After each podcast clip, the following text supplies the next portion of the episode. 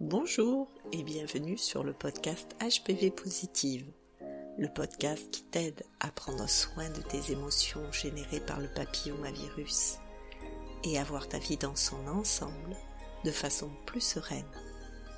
Oui, parce que si tu ne peux pas changer la situation, tu peux l'apercevoir autrement. Et ça, ça va t'aider dans tous les domaines de ta vie. Alors, Abonne-toi à ce podcast pour savoir comment faire. Dans l'épisode de Le HPV débarque dans ma vie, paru la semaine dernière, je t'ai livré les émotions que j'ai vécues avec le diagnostic d'un papillomavirus avec lésion précancéreuse signe 3. Tout ce que ça m'a fait vivre et les petites phrases qui m'ont marqué. Et aujourd'hui, je te livre la deuxième partie de mon témoignage. Papillomavirus, le retour. Tu pourras voir que j'ai une longue expérience du HPV. C'est quand je me suis retrouvée d'une certaine façon en paix avec le HPV, même s'il est là, que j'ai eu envie de le mettre à profit en apportant une aide, un soutien, je n'ai jamais trouvé à chaque fois que j'ai cherché un accompagnement en lien avec cette maladie. Je te raconte maintenant comment le papillomavirus a fait son retour dans ma vie. Alors, pour rappel, le HPV a débarqué dans ma vie en 1995 avec des condylomes sur la vulve et des lésions précancéreuses SIN3 sur le col de l'utérus une conisation et des pulvérisations laser m'ont permis de m'en libérer. Donc là, on est en 2006. Tous mes frottis sont normaux depuis plus de dix ans. Mes enfants ont 5 et 7 ans. Et c'est à ce moment-là que mon mari m'annonce qu'il veut divorcer. Et là, les troubles gynécologiques recommencent. Mais ce n'est pas le papillomavirus. Je ne supporte plus la contraception, j'ai des saignements presque tout le temps, jusqu'en 2012, où enfin un diagnostic arrive. Ce sont des fibromes.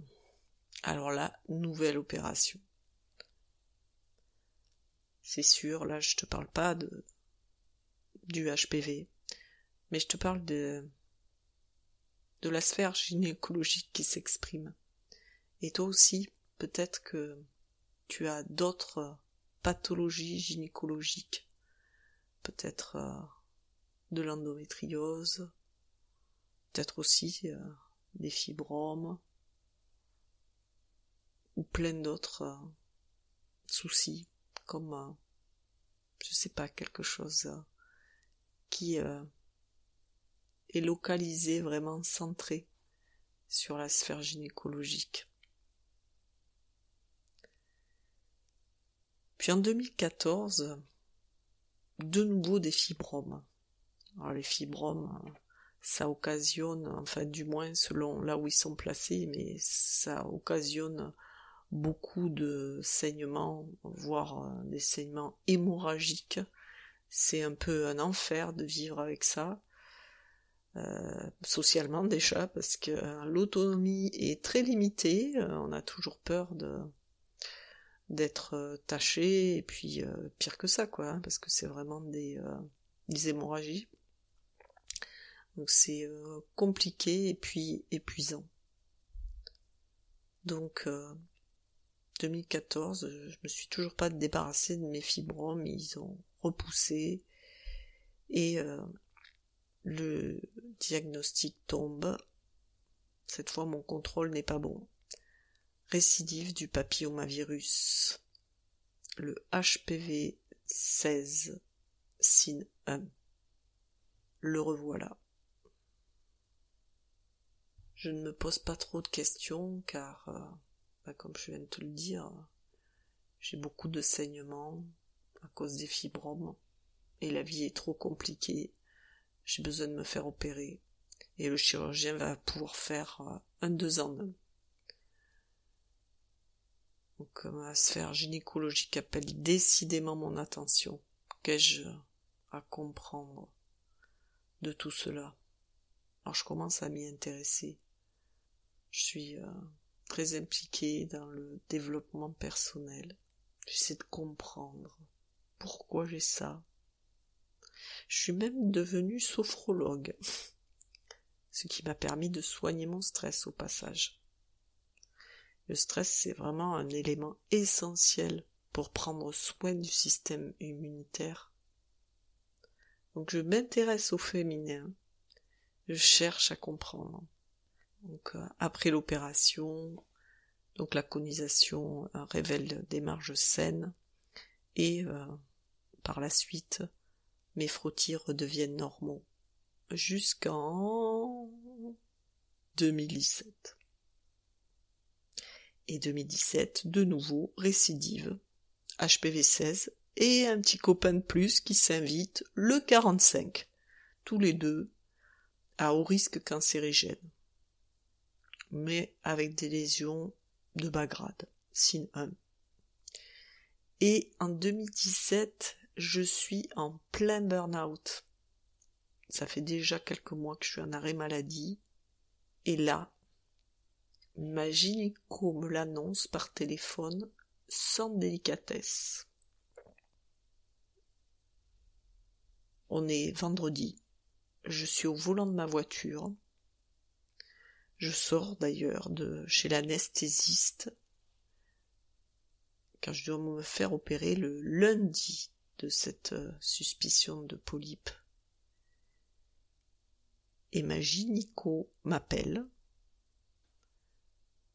Je décroche et elle me lâche brutalement que j'ai une récidive de papillomavirus. Elle me dit, il va falloir le sortir, cet utérus, hein. Comme ça, ça sera réglé. Je suis sidéré. Comment ça? Va falloir le sortir? M'enlever l'utérus? Mais non! Alors, là, je me retrouve euh, perdu, catastrophé. J'annule l'opération du lundi. Après euh, une conversation avec la chirurgienne qui devait m'opérer, qui me déclare sans vergogne que ça n'empêche pas de faire l'intervention. Ah, c'est sûr, ça n'empêche pas de la faire, mais quelle est l'utilité? Pour moi, euh, quelle est la logique? Faire une première intervention pour une suspicion, puis en faire une deuxième pour tout enlever? Euh, Moi, pas comprendre. Ou trop bien. Une logique financière. Alors je retourne chez ma gynéco qui me confirme que le mieux, c'est de faire une hystérectomie. Tout enlever. Même si ça ne réglera pas le problème du papillomavirus. Euh, c'est-à-dire, là je suis super effrayée là. Il va aller où après le papillomavirus? Des informations vraiment inquiétantes et sans réponse.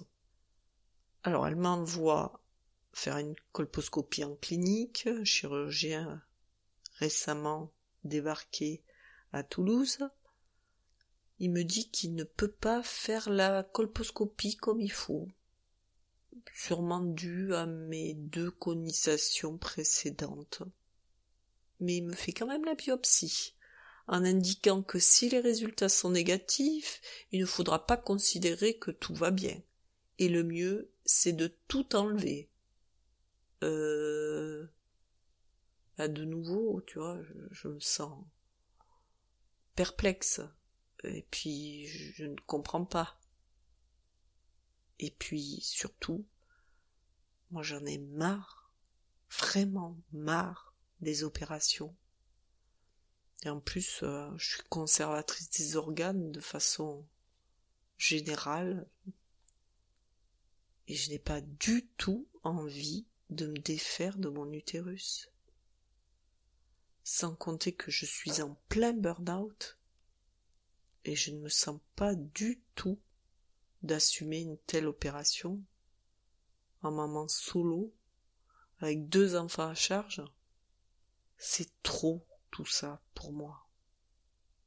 Je sens que là, les recommandations médicales sont disproportionnées pour mon corps. Alors, je reprends le pouvoir. Je deviens actrice de ma santé. Je me mets alors en quête de notre chirurgien. Et c'est ainsi que je découvre la charte de la colposcopie. Et euh, je vais voir euh, au CHU un chirurgien très expérimenté qui me fait une colposcopie sans problème et accepte de me suivre sans m'opérer.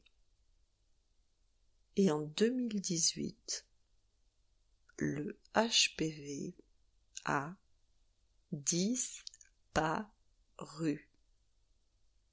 J'ai bien fait de suivre mon intuition, de m'écouter.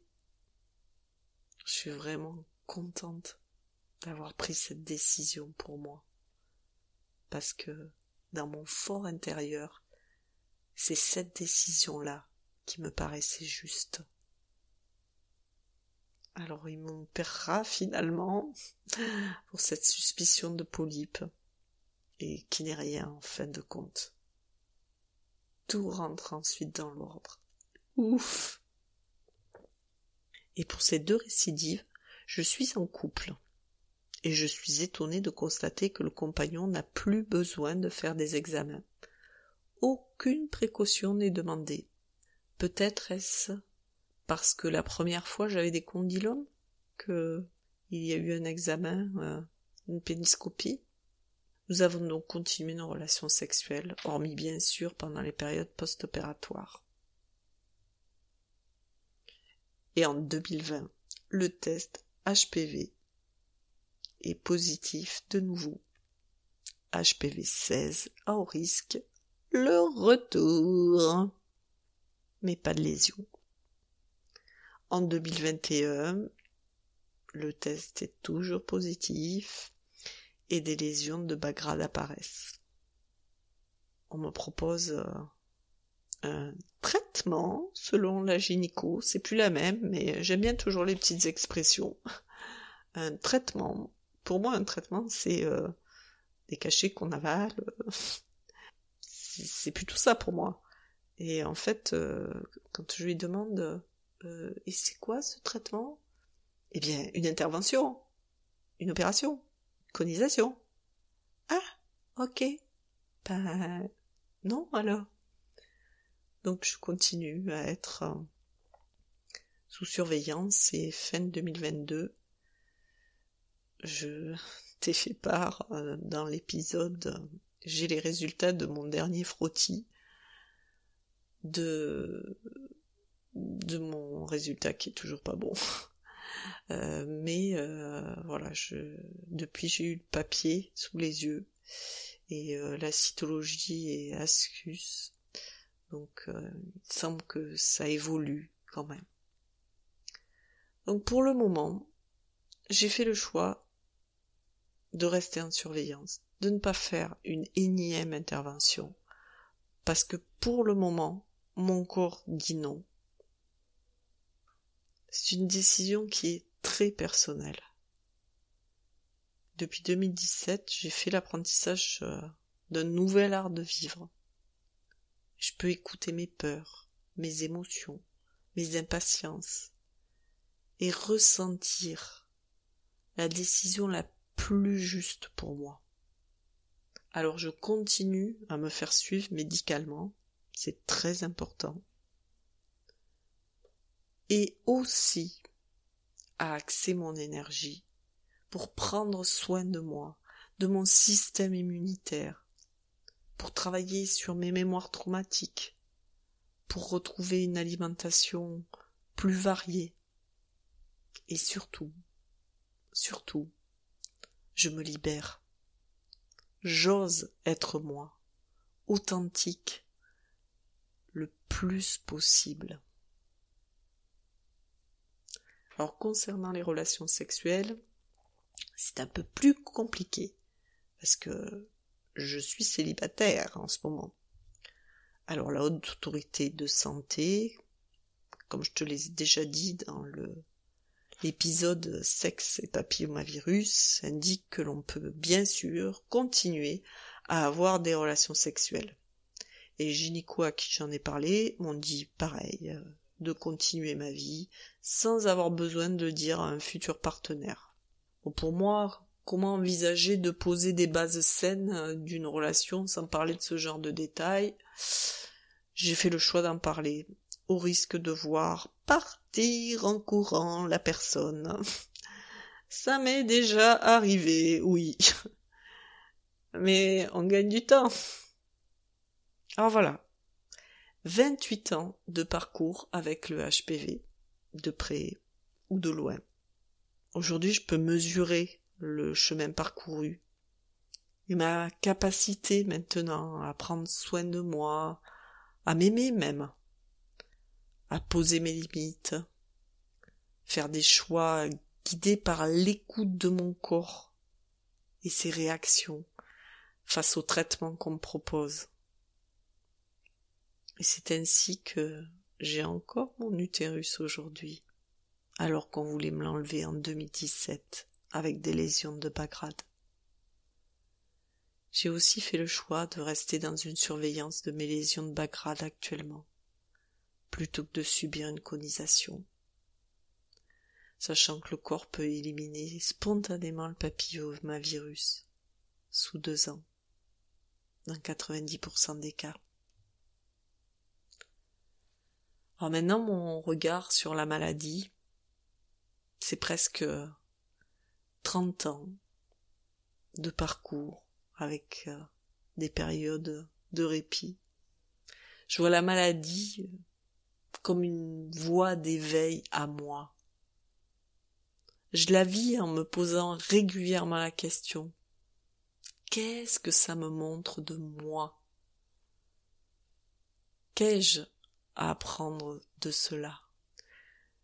Je me sens même maintenant en capacité d'oser parler publiquement de cette maladie.